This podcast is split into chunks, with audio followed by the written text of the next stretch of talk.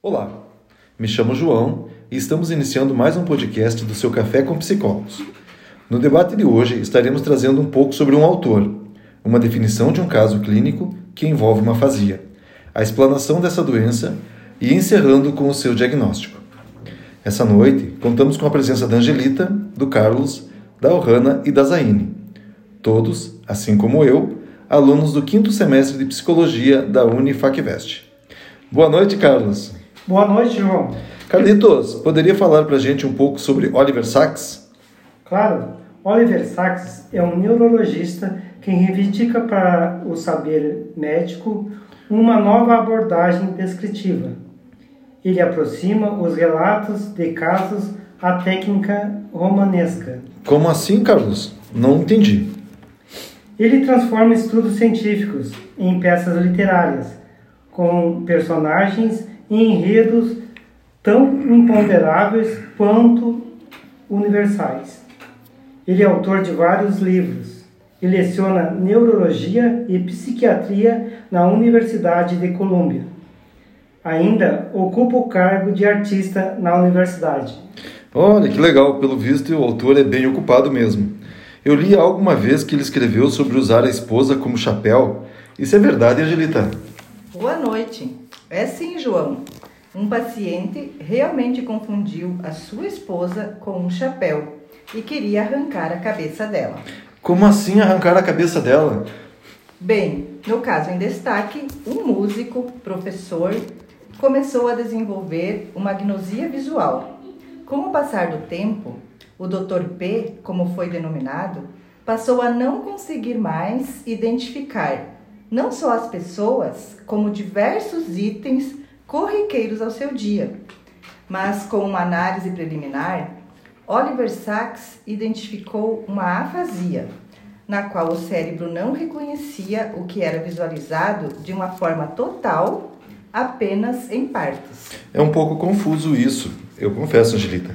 Mas há um tempo atrás eu vi a Ohana falando sobre isso. Tu quer compartilhar com a gente o que você sabe sobre isso, Ohana? Claro, boa noite. Bem, para o Dr. P, para que o Dr. P conseguisse realizar as tarefas corriqueiras como se alimentar, se vestir ou tomar banho, o mesmo transformava tudo em sequências musicais. Mas se fosse interrompido e perdesse a sequência, o mesmo não conseguia mais continuar com a sua rotina.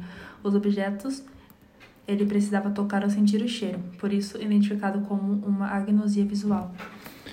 Mas, Angelita, eu, eu vi que você conhece um pouco sobre esse, essa afasia. Você consegue explanar para a gente o que é agnosia visual? Acredito que a pessoa mais indicada para explanar, explanar a esse respeito é a Zaine. Zaine, por favor, nos ajude.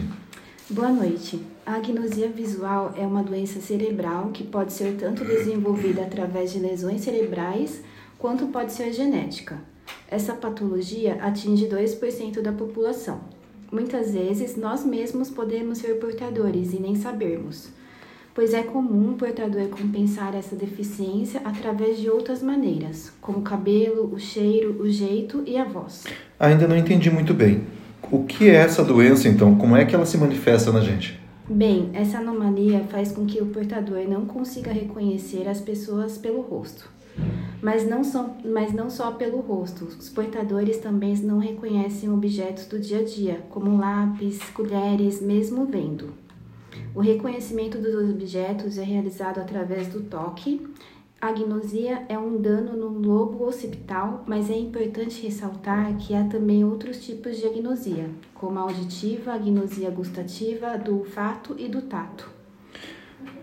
Hum, Carlos, será que você consegue me dizer como é que é feito esse diagnóstico clínico? Se é que é possível fazer um diagnóstico clínico?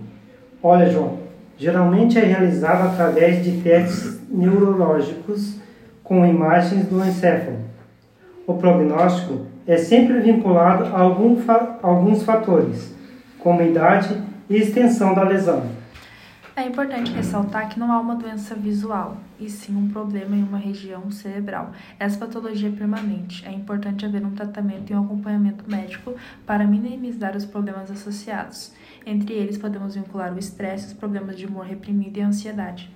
São consideradas importantes as funções de terapia para que sejam tratadas as situações que possam ser associadas na, via, na vida pessoal e profissional. Muito obrigado, colegas, por suas contribuições a respeito de mais essa afasia. Com certeza, isso enriquecerá não só o nosso conhecimento, mas de todos os ouvintes. Boa noite. Boa noite. Boa noite. Boa noite.